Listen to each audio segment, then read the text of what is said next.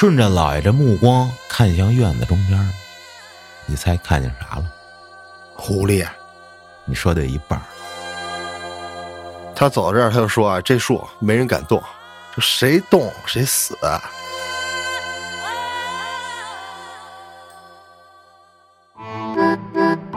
欢迎收听由后端组为您带来的“邪事儿”栏目。如果您有一些比较有意思的经历和故事，可以关注后端组公众号投稿给小编，也可以通过小编加入微信群和我们一起交流互动。大家好，我是老安。大家好，我是秋。今天第一个故事投稿的朋友叫顽童老王。这事儿发生在他上中学的时候，初中是镇上的一所中学上的，离家也不远，两公里左右。话说那是一年的秋天，这庄稼啊都收完了。这路两边光秃秃的。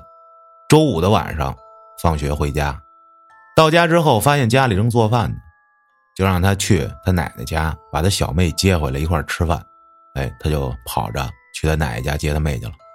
他比他妹大十一岁。这天呢也没黑，奶奶家住在庄头，屋后就是庄稼地，路两边就是沟，沟里也没水，就是杂草啊、树叶子什么的啊。等他走到奶奶家跟前儿，就瞅左边这沟里啊，站着一老太太。沟里站着个老太太，看年纪八十多岁，穿着蓝色大褂儿，上面还有两块很大的补丁，还拿着个竹条编的篮子，篮子里还装着东西，上面扇着白布啊，鼓鼓的啊。心想，可能这老太太是要回家去。然后尿急了，想上这沟里尿尿去，啊，他这么想的，然后他就站在原地，朝他奶奶家那边喊他妹，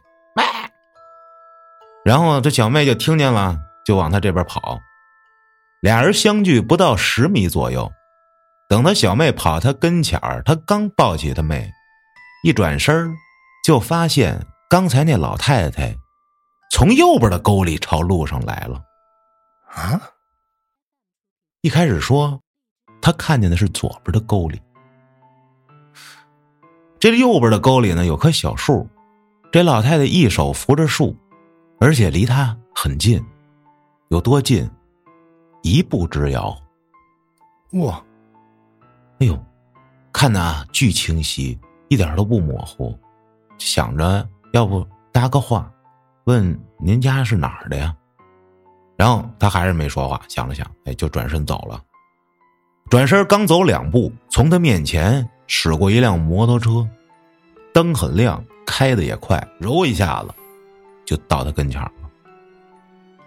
想转身看看这老太太，发现人没了，路两边没有任何遮挡物，就有一棵树。但是那棵树可藏不了一个人。这才反应过来。我的妈呀，不好！抱着小妹一口气跑到家。到家坐在厨房呼哧带喘。他听老人说啊，遇着这不干净的好兄弟之类的啥的都会发烧，怎么着？但他没有。第二天才敢跟他妈说。奶奶听了这事儿就骂：“啊，人都死了，还出来吓唬孩子。”说原来才打听到怎么着啊？这他也没写多明白，就这么写的说。是他们附近的，啊，这老太太，还是被人给打死的，啊！而且这老太太生前就喜欢一到晚上就躲在草垛后面，然后出来吓人。为啥呀？那谁知道啊？是精神不太好吗？可能有意思。我逗你玩儿，逗你玩儿。说有一回。这本庄上有一人，喝完酒回家挺晚的了，听见草垛后面有这鬼哭狼嚎，就捡起一块砖，骂着走过去，见着有一人，咣咣咣，就直接给人砸死了。哇，这老太太，就是这老太太。啊，就直接给人凿死了，这也太不讲道理了吧？这，我的妈呀，这人喝多了嘛，就说我就是砸的是鬼啊。结果这还判了十八年，说不过啊，在他上初中的时候，这人早就放出来了，而且他还得管这人叫舅呢。这是他小时候遇这么一事儿。慢慢时间来到了一七年的七月初，接到老家的电话，说这发小的姑姑去世了，死于肺癌，跟发小认识二十年了，关系非常好。撂下电话，火急火燎的请假去看，顺便帮他张了一下这丧事儿他这姑姑呀离异，也没子女，而且他这发小呢，父母也是早离婚了，所以他就跟着他这姑姑长大的。到了老家，瞅见他这哥们儿，一米七，瘦的只剩骨头了，啊，脸上乌黑。蜡黄的脸皮紧紧贴着颧骨上单薄的嘴唇，深深的抿着。我这写的还挺形象，啊，一身脏兮兮的，好几天没洗的牛仔服，就跟这街上要饭的一样。心想，这还是我发小吗？那个曾经玩世不恭、大大咧咧的邻家男孩。接下来就一块操持了姑姑的葬礼，就是。应付各种各样的真或假的客套慰问，然后就联系各种灵车、火葬场，安排亲朋好友衣食住行。在这临时搭设的灵棚里啊，放上他这姑姑的遗体，周边摆了很多花圈因为当时啊，这不七月嘛，夏天，尸体啊在那存放快十个小时了。就说要不是穿着这入殓的衣服紧紧绷着，还有各种烧的纸钱啊、佛香。屋子里说肯定都有味儿，哦，跟发小趁着不忙的时候去灵堂看，正好大厅没什么人，俩人前后先进去。他呢绕过花圈走到棺材旁一看，这姑姑啊穿着纯白的殓服，躺在这简陋的刷着不均匀红油漆的棺材中，一动也不动，那是不能动，嗯，而且因为角度的原因。说这煞白的脸正对着他，他就感觉这怎么跟活着是一样的？因为化妆了。哎，又仔细看了看，突然从左侧摆着各种杂物的桌子上窜出一只黑猫，除了这眼睛非常亮，纯黑纯黑的，喵的一声，一脑袋就扎棺材里了。我的妈呀！哟！下意识的抓住发小的手，后退一步，感觉不对，抓了个空。一回头，哎，这哥们儿站那儿一动不动，眼睛直勾勾的盯着棺材里头，丝毫没有注意刚才发生的事儿。而且，这哥们儿不但直勾的盯着，那嘴角还一直微微上翘。我的妈呀！大喊一声：“老高，老高，你怎么了？”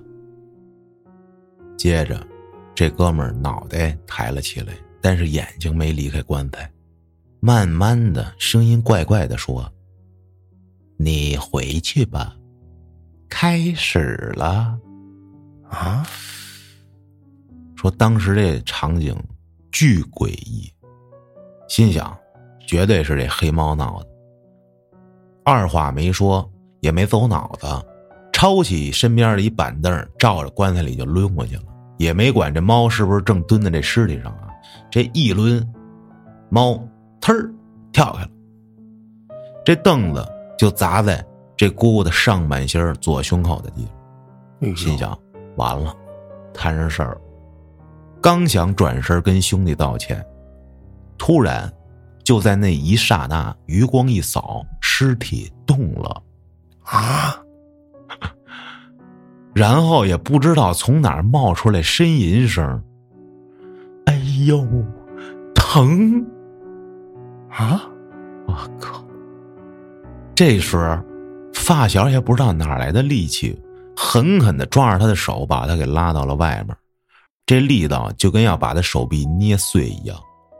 他这时候大脑一片空白，后来的事儿也记不太清了，只记得自己模模糊糊的在另一个朋友家就这么等消息。大家说他太累了，啊，在即将举办的葬礼上跟发了疯似的做了一系列正常人无法理解的事儿，还说葬礼上发生了一些比较奇怪的事儿，他也没细听，脑子就已经不在线了。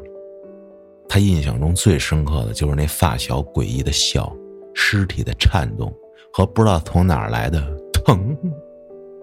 砰，哇，这事儿不明不白的就结束了。是不是出幻觉了？我估计啊，是不是就这猫窜上去之后，这人就意识又回来了，然后挨砸了，哎呦疼你说那些姑姑啊，啊！要么就是他出幻觉，然后这一板凳子实际上没砸棺材上，砸的他哥们儿身上；我估计是要么最可怕就是砸那猫身上了让猫来一疼，啊！我靠，接下来投稿的朋友散仙儿，我有印象很深刻，我记得他投了好几个了。嗯，他是退伍军人嘛，哎，你印象这么清楚呢？嗯，不错，我这脑子现在完犊子了。我也不行，只是他那故事比较牛逼。我记得有一回是他站岗，还有一回是端东西嘛，那个摔倒了，然后那个拿哦包子嘛、给领导，对对对对对对对那是上回了，啊！嗯你是不是这个月里的故事忘了？好像是，嗯，我记得时间不长。嗯，对，这回啊，两件事先讲这第一个。话说五十年代的时候，老妈七八岁，那会儿住在沈阳的农村里，姥爷人缘特别好，而且为人正气，所以村子里的人都很服他姥爷。姥爷平时都四那个啊，嗯，招待邻居朋友啥的啊，没事儿总跟家里存葡萄酒，老少爷们儿都来家里喝啊。而且你像那时候家里条件也都不是特别好，平时啊都没啥机会喝酒。有一天晚上呢，姥姥就听见院子里狗一直叫。这自己家的狗啊，人都了解，一听这狗这么这叫就不是好叫。姥爷也起来了，去院子里查看了一圈，没啥问题。那时候啊，这农村人起的都早，姥爷起来之后就路过放酒那个小房类似于小库房那么一屋子，他们那儿都叫下屋。嗯，发现门没关，姥爷就觉得不对，因为那房子总是锁着的，谁也没开呀。进去人了，哎，老爷就进去一看啊，就发现有两只火红的大狐狸哇，趴在这酒缸边上，跟那儿睡呢。再一看这酒缸，酒没了一大半儿，喝多了这俩，这俩人跟那儿喝上。那怎么办呀？嗯，老爷倒是没说什么，非常淡定，转身锁门回屋了，告诉姥姥别出去，等天亮再说。姥姥也啥也没问。等天亮了，姥爷又去看，那俩狐狸还没醒呢，这酒度数够高的，真是粮食酒啊！啊，而那时候，这老妈跟舅舅这不也挺大了吗？已经记事儿了啊，啊，就偷偷跟在姥爷身后也去看了，因为好奇，还在老爷默许下啊过去摸了摸。哎呦，火红的大狐狸啊，红狐狸！没见过，我靠，九尾，没啥反应，老爷就把门给又锁上了，带着老妈跟舅舅走了。白天的时候，这村里人啊来找老爷喝酒，也不知道怎么着，反正这村里人就知道这消息了，然后就传满了全村儿。嚯，你想那时候啊，全村儿也都不是什么有钱人啊，这狐狸皮可值不少钱呢。是然然后这帮人就要联合起来说啊，得把这俩狐狸弄死。你说说，老爷说啥也不让啊，把大伙儿给拦下来，争执了半天，看老爷这态度强硬，大家也都放弃了。等大伙儿一走，老爷再回去看，发现那两位已经颠了，而且缸上还放着老爷给他俩盖的这军大衣。老爷以为这事儿到这儿就结束了，挺好。当天夜里，院子里又传来狗叫，老爷本打算不理了，但是姥姥害怕，就要求老爷再去院子里看看。老爷就出去了。过了一会儿，姥姥看老爷还没回来，担心啊，也跟着出去了。结果，在院里就发现，老爷站在屋门口，对着院子啊，根本就没动，就在那儿站着。顺着老爷这目光看向院子中间，你猜看见啥了？狐狸，啊。你说对一半儿就瞅着院子里站着两个穿着红衣服的女的，啊，说那个红是那种绛红色，不是那种特艳的亮红色，啊，而且据说长得巨漂亮，狐狸精，说漂亮到都无法用语言形容的那种。我靠！哎呦，老爷正跟这俩说话呢，说啥呢？就大概的意思就是，老爷救了他俩一命，然后这俩大仙就决定要保着老爷一家，一直到老爷去世，哦，就聊这事儿。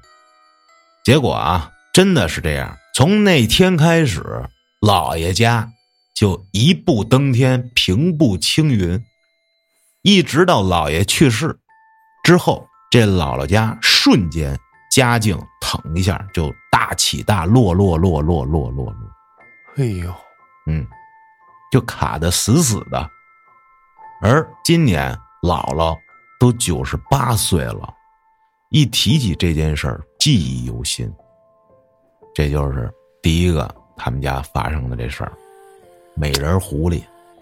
还一个事儿啊，是这老爸二十多岁的时候，那时候老爸正在某有色金属材料公司上班，那是一个巨大的一片地啊，那公司专门买卖钢材呀、铜铝什么的。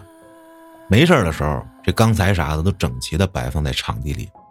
有一天，一值班的工人在这一堆钢材中发现了一只能动的白色的影子，唰唰唰唰唰。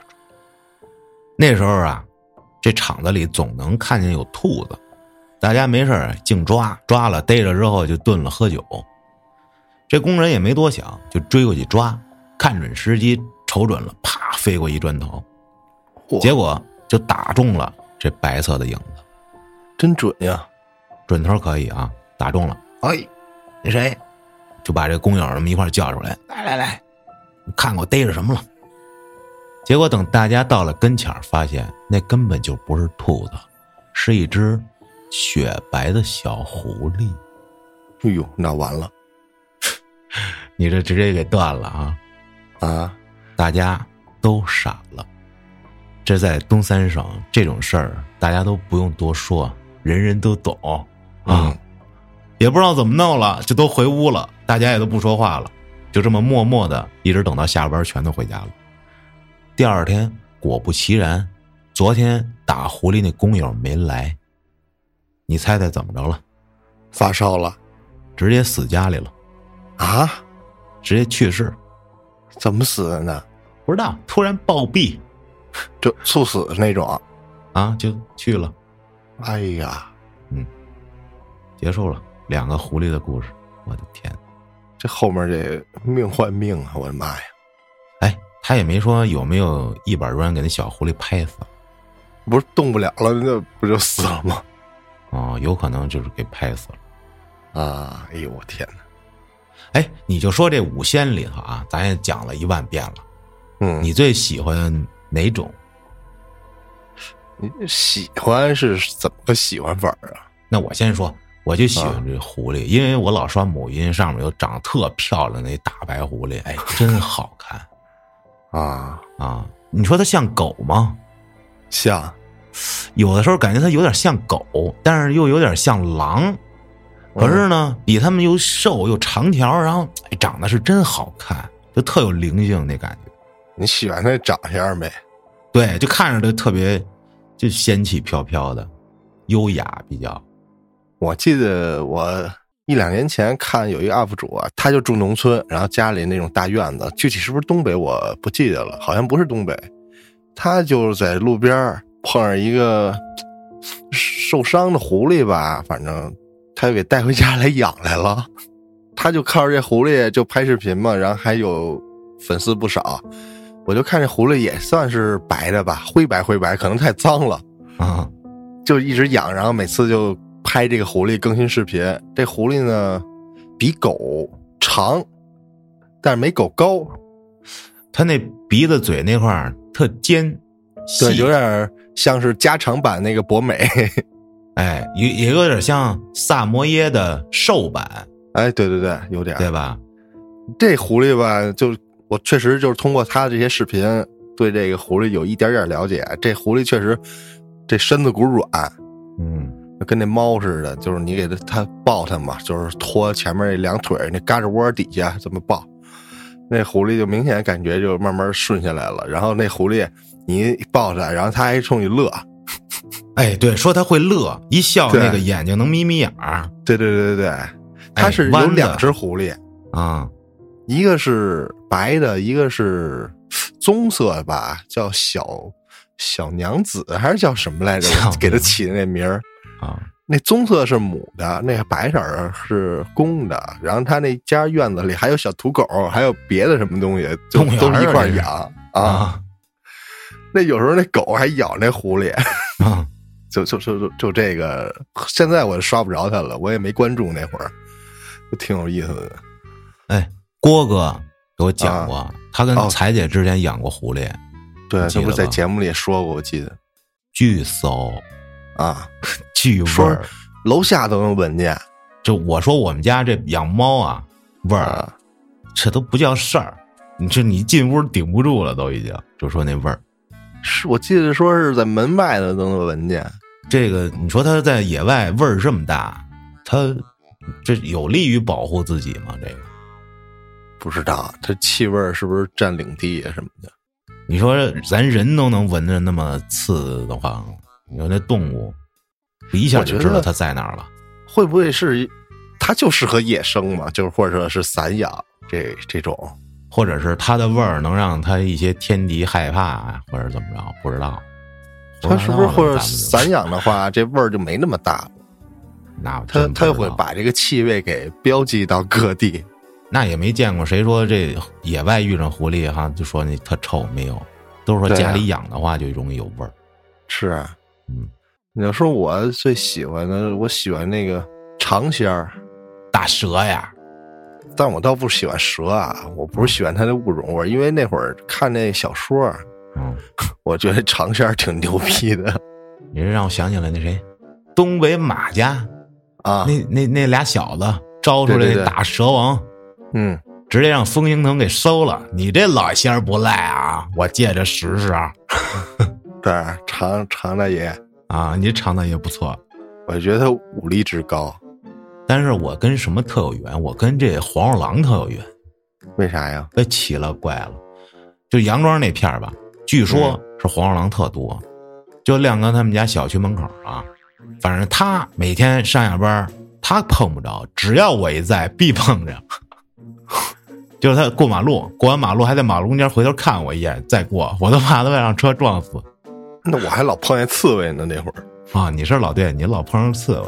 那现在碰不着了，就就是，我还能碰上呢。我一年四季无冬立夏，那说明确实咱那边刺猬多。也不知道他们平时生活在什么地方，很奇怪啊。不过我还真是，这黄鼠狼当年还给我带过路呢。啊，在河北那回啊，没准我有什么渊源，是不是让你看一眼？是不是让你看一眼？没事多保佑保佑。接下来投稿的朋友叫兔兔。大概两年前，自己有一只眼睛病情特别严重，就来北京，然后托关系找了一比较权威教授，折腾好几天，终于派他做手术了。住的病房啊，是这特区病房，跟普通住院部不在一块儿，是一个单独的区域，就是不在这医院里。手术前一天，老妈心情很焦虑，很担心，所以呢，就跟一个好朋友在微信上开始聊这事儿。这老妈这朋友啊，是老妈在当小学老师的时候认识的一学生家长，就聊得很来。这兔兔叫她姐，而且这个姐还是个大仙啊啊！就商量说可以给他压堂口一张红色的纸，就可以理解为啊是把他的个人信息和情况在这纸上写上，就是他的生日啊、八字儿、这病房号啊、什么什么什么事儿。就把这写在这符上，然后就可以跟这个仙家建立联系了，啊，保保佑他啊啊，反正这么个事儿。说这手术前一天晚上有点冷，老妈让他爸给送件外套过来。这老爸就住附近旅馆，也是为了省钱，就溜达过来了。走这特区病房外面的大门口，发现门口停着几辆车。这时候，老爸随便往旁边一看，就在最近的一辆停着的白色车边上，有一只黄鼠狼子，慢慢悠悠、一扭一扭的就往前走。老爸瞅完挺震惊，啊，就站那没动，看着。不一会儿，这黄鼠狼就弯着腰。钻进这车底下不见了。第二天，这兔兔手术全麻，五个小时之后推出来了。说他就很奇怪呀，他一直上牙打下牙，哒哒哒哒哒跟那打哆嗦，手脚尖的部位有点冷，其他地方温度很正常。这全麻之后，护士会赶紧叫醒你，所以从恢复意识，他就开始哆嗦。回到病房，这时候就可以说话了。就感觉脑子呀半梦半醒，因为这不麻药劲儿刚过，就问说：“我为什么一直哆嗦？”护士这时候停顿了有五六秒钟，然后说：“我也不知道，一会儿就好了。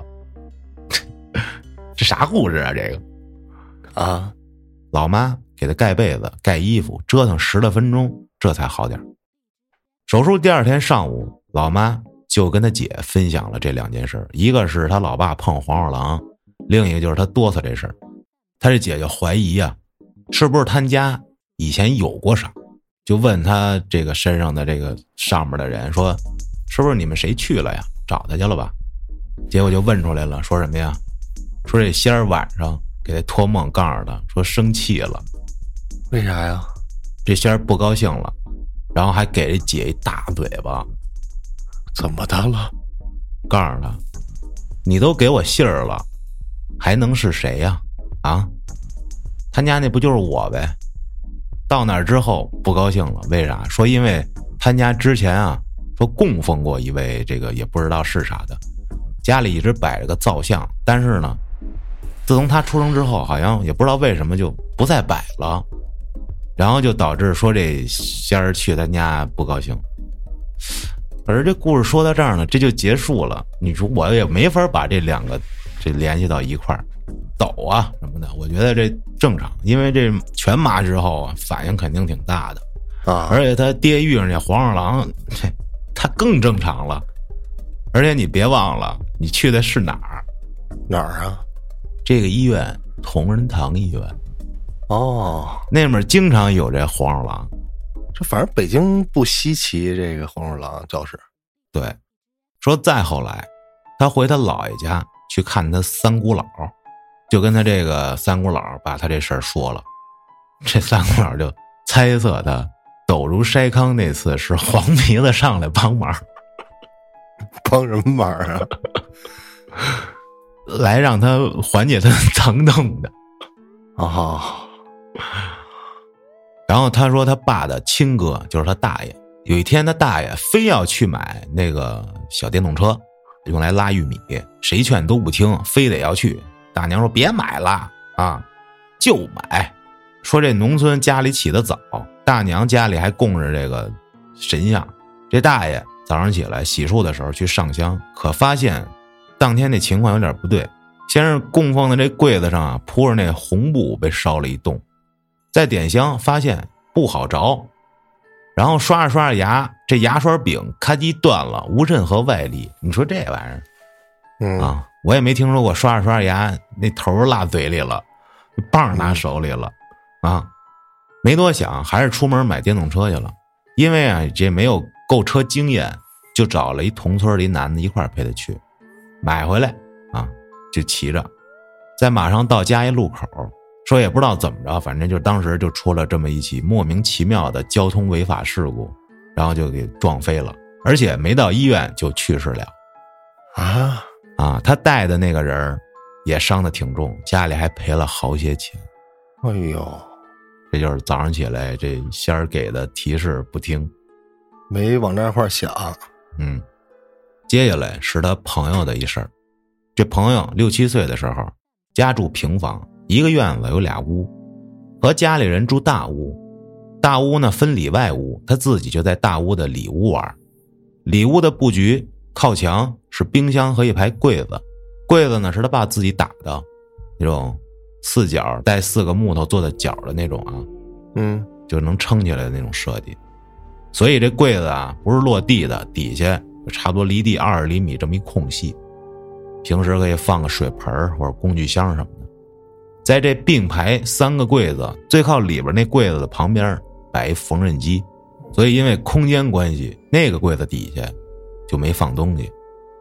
柜子对面是一张用钢架和木板架起来的双人床，因为是架起来的，所以这床底下也是有空间的。你说那会儿怎么老好架起来呀？因为就是要有这个储物空间，这架子床嘛。我觉得是不是都弄成那种就是盒子箱子床比较好啊？能放好多东西，不方便。是吗？对呀、你说你给抬下来，架子床特别爱响是那倒是。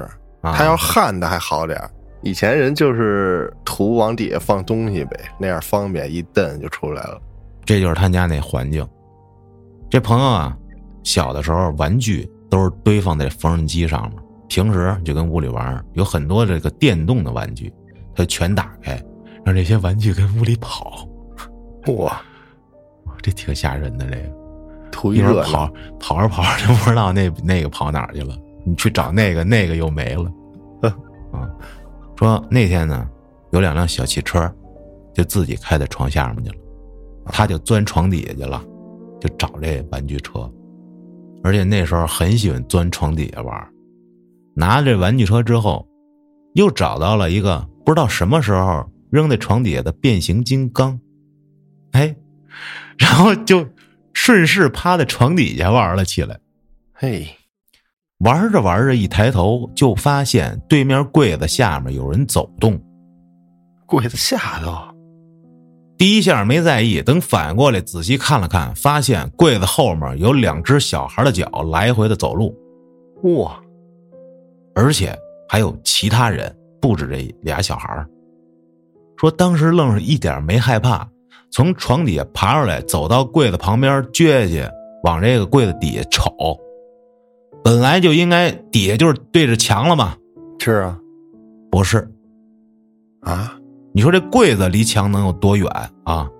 这柜子底下有两双小脚丫来回走，我的妈呀！哇，然后还能听见有人在说话。接着，他又去外面和在院子里的家里人说：“这屋里柜子里面有有人，是不是？这邻居家跟咱们家是连着的呀？”说我都看见对面走路的人了。家里人听完什么也没说，告诉他看错了，让他别瞎看。说了好几遍，大家没一个信的，也不跟他过去看，他就不信邪。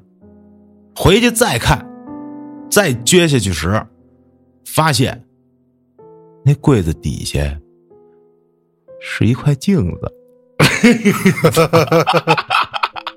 我真服了。哎呦我以为哈利波特那边世界啊！哎呦是合着他自己呗。啊！哎但是他躺在床底下，看见那柜子底下有人走啊。那不知道，反正说再撅下去看，那墙那儿是是一镜子。哎呀，那不好说这事儿。哎，这这不是奇怪吗？你你那儿放个东西，那说不定能找出个什么东西来。哎呦，正对着那个床底下，啊，你说你钻床底下，你往外看，正好看那镜子，然后你看见有一张脸，那不给自己吓死？这属于细思极恐这故事。反正就这么个事儿。他奇怪就奇怪在他躺在床底的时候，看见有小孩的腿在走。啊，再来讲一个关于出马的这么一故事。投稿的朋友叫小石，他说他是一位地马相同，就是预备役出马仙儿。啊，说第一件事儿是他还不知道自己有这个缘分的时候啊，说那段时间刚租一房，几个人合租，就只有一个大主卧没人租，还挺便宜，他就进去了，然后出去喝酒，半夜才回家，喝的也挺多，快到大门口，拿 识别钥匙发现让自己给弄丢了，接着就在门口啊看见一老太太跟那找什么东西，他呢也是热心肠，就上去问：“哟，您找什么呢？”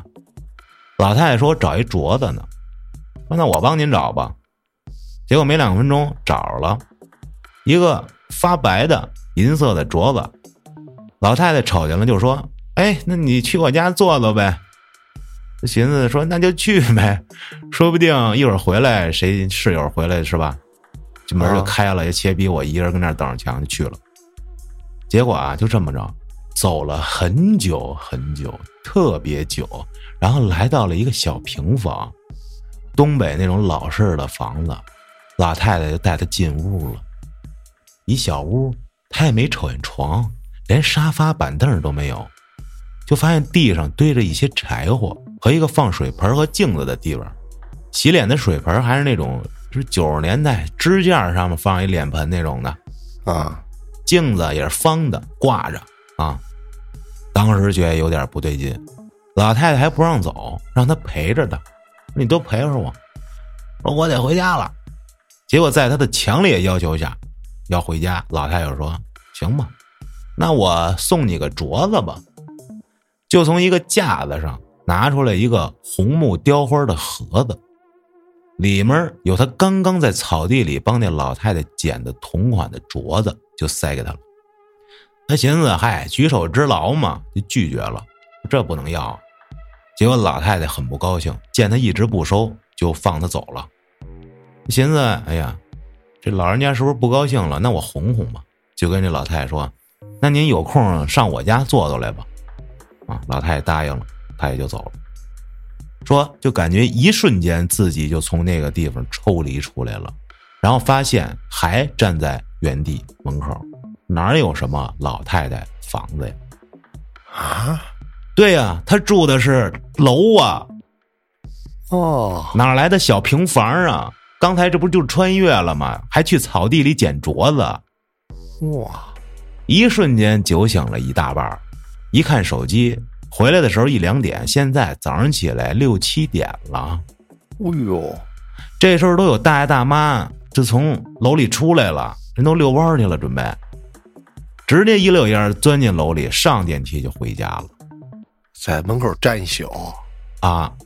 到家进屋就赶紧想睡觉，其实他也不害怕，为什么他进了家他就不害怕了？说他们家那门上贴着门神，不怕有鬼。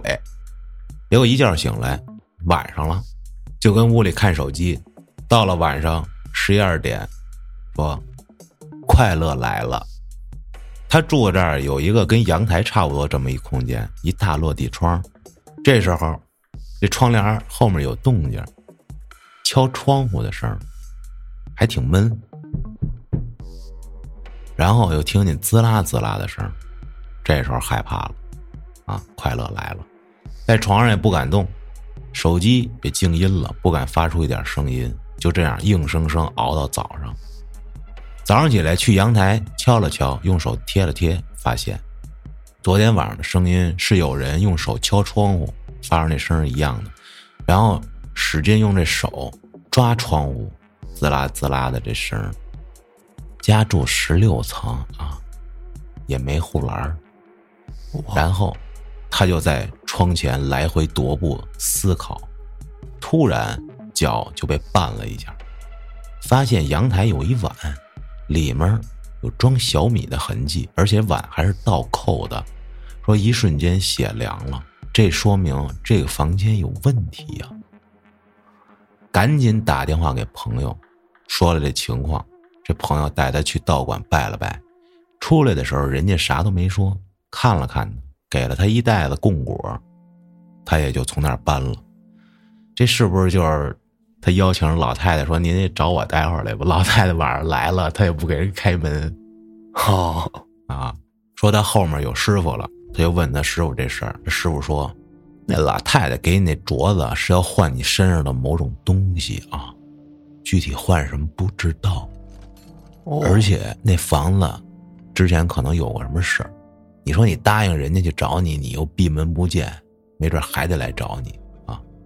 说最后他走了，剩下的那房租也没退，因为平常都是一个月一发信息让他交租，这回就这发现他走了之后信息都没发，他就觉得这房子是不是真有什么事儿？他还有一其他室友呢，他们是合租，一人一屋，啊，那屋就没事儿。这不有一大卧室还便宜没人住，他就住了吗？啊，这么个事儿。说他现在这不也是不是预备役，没准以后就能 就能跟这好兄弟啥聊上了。就是老太太送你，你想换我啥呀你？问问，换你命！我那不换啊！我的妈呀，这站一宿可还行这啊！今儿这个比较传统的灵异故事，我想跟大家分享分享最近去潮汕的见闻。哇，哎，前段时间受邀到揭阳去参加这老叔叔婚礼，最近不是回来了吗？咱们之前节目中啊说过他这个龙沙族，对吧？然后我就让他带我到他们这所谓的龙沙族祠堂去参观参观。他那个村儿啊是挺古老的，而且那个房子那都是小平房，啊，然后有一些是新盖那种类似于宅基地那种一栋一栋的楼。平房那些村儿啊，就你能看见那墙上白墙都出现了好多这黑色的那个霉点子，嗯，然后一看，我感觉这建筑的时间得有个 一百年少说，我感觉。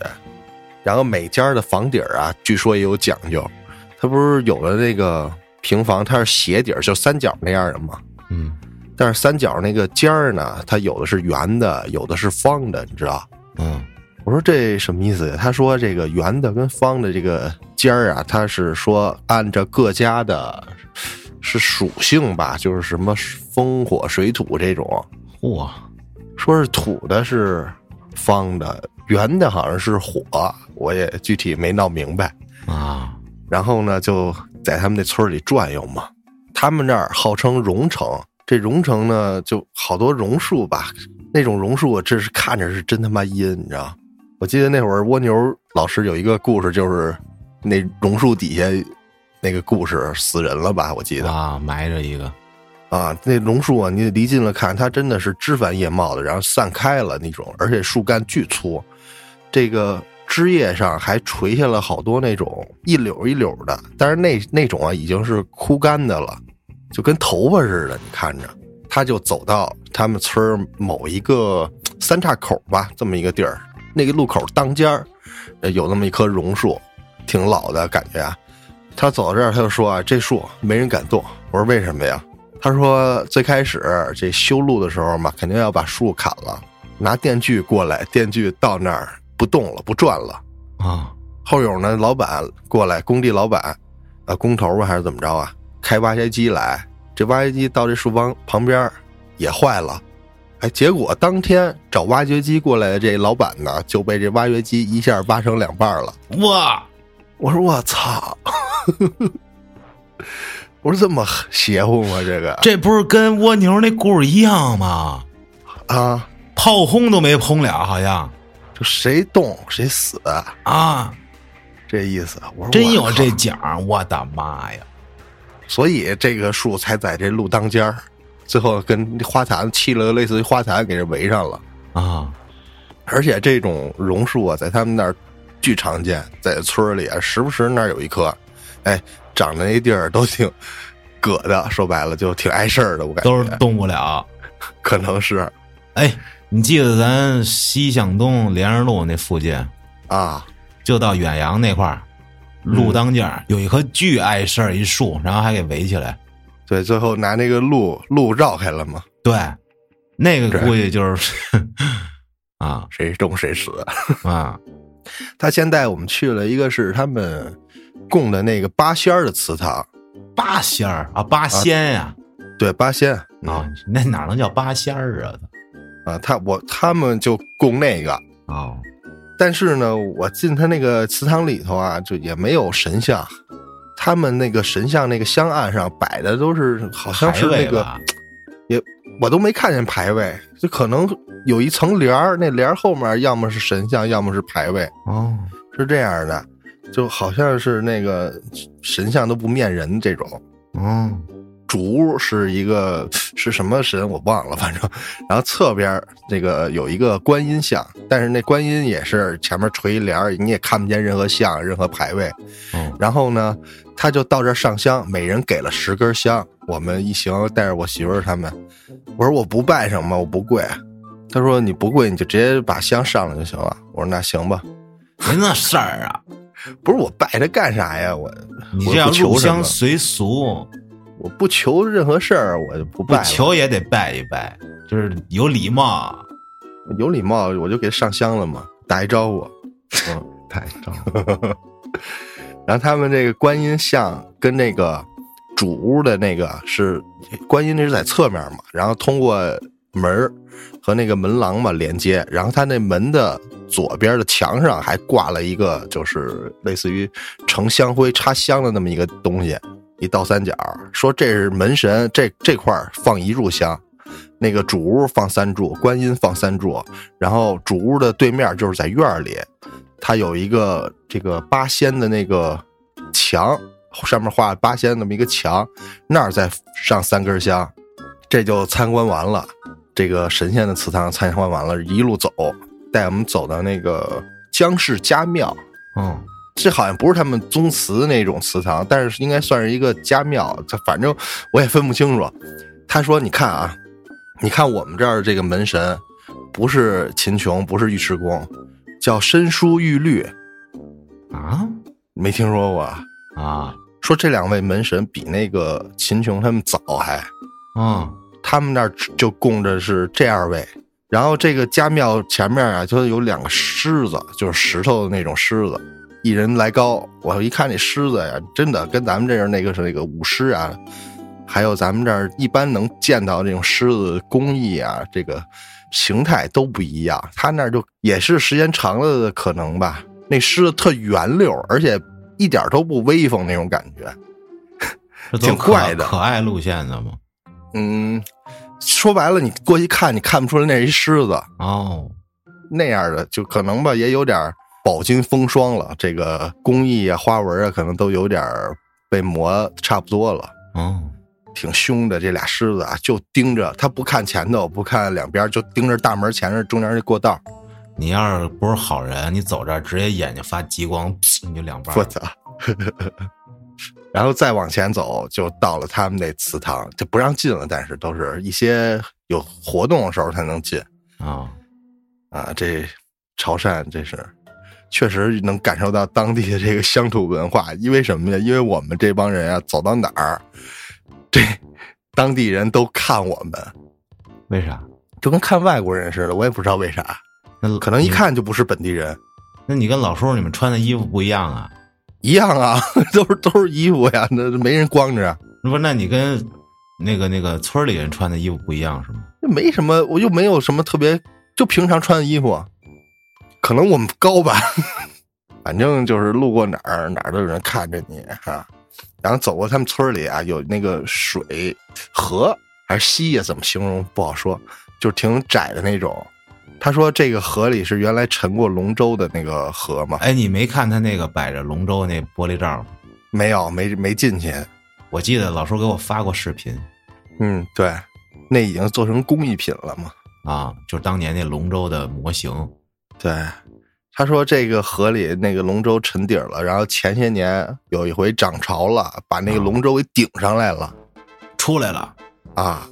我说在哪儿呢？他说现在没了，现在又好像又又沉底了，呃，挺是吓人的。反正他这么一说，他老让你，他老说别瞎说，别瞎说啊。他老这么说，我就老担心，你知道，我就觉得倒没什么，他就老提醒你，我就觉得特难受。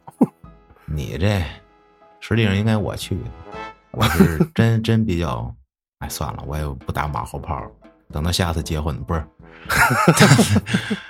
再再再有机会，啊，对他们有一村里有那个仪式，好像每十二年有一次大型仪式，啊，要扮神那种感觉，好像是啊，哇，反正都是全村人一起搞的这种特别要弄花灯啊什么的。然后他好像说是之前当过哪吒，哦，那边都是什么二郎神、嗯哪吒，是吧？对他们，你看那个家里就供灶神。灶王爷是吗？对他们那天结婚，他们接亲是在晚上接，凌晨十二点多吧，去接亲去，然后回来之后烧纸。我说这烧的是什么？烧的是灶灶王爷。那个上天演好事，回宫降吉祥。啊。然后我说，人人都是食神，什么神？食神。然后老叔说啥？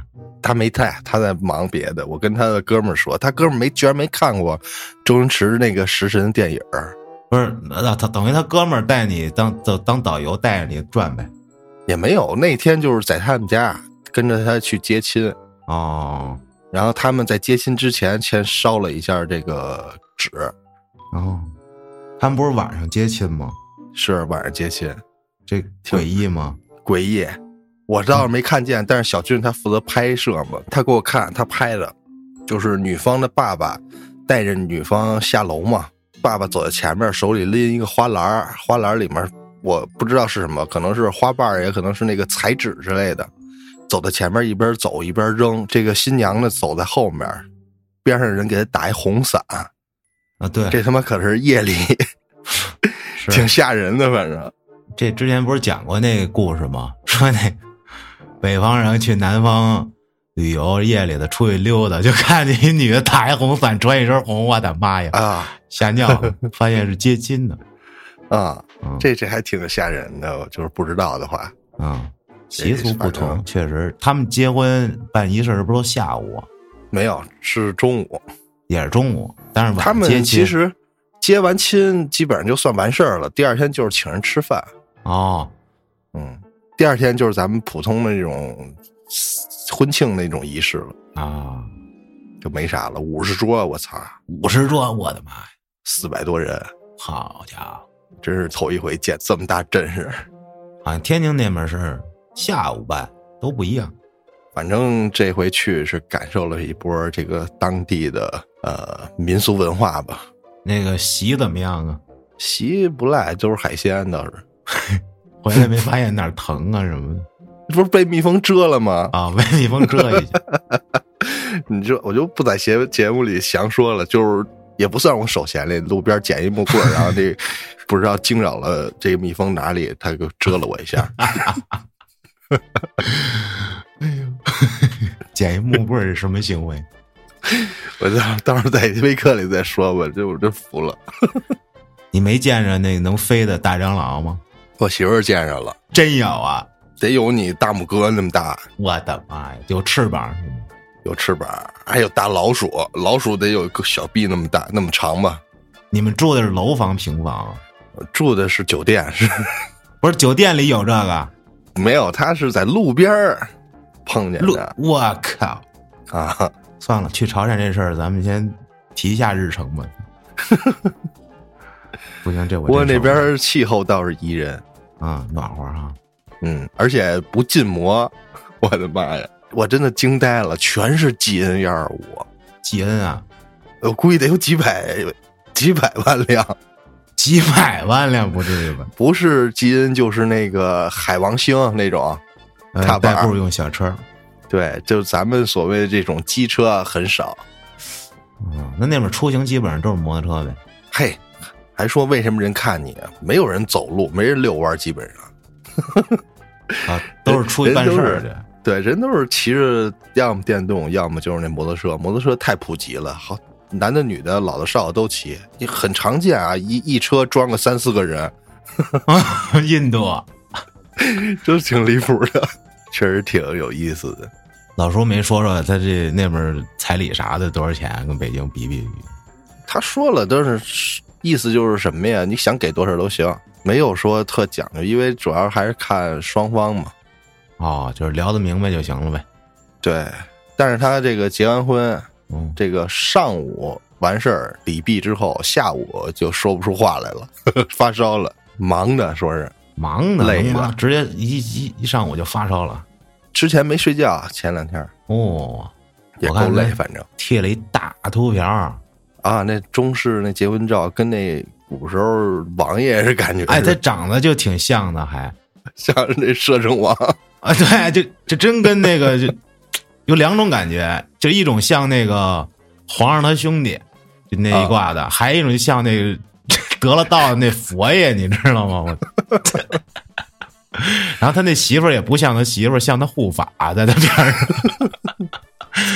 哎，他那法相庄严。我看了那照片，我就乐半天。要我说小时候能扮哪吒吗？啊，对，老叔长得确实啊，像那个得 得了道的，你知道？嗯，这也就是我这潮汕之旅所见所闻。详情呢，咱们到时候微客玩家再再来来一期。那行了，这一期邪事儿咱们也就聊到这儿了。感谢各位的收听，咱们下期再见。夜太黑，抓抓住未来，梦醒换自己当沙发。那首歌歌像我在，淋雨却有花在开。我笃定有人不信命，但请求抬起头看升月的光。有人在长亭外去等待。我看见你的轨迹穿过月色，你去哪里？听窗边响起复音，儿时阿麦多心爱意。他常会提起故乡的松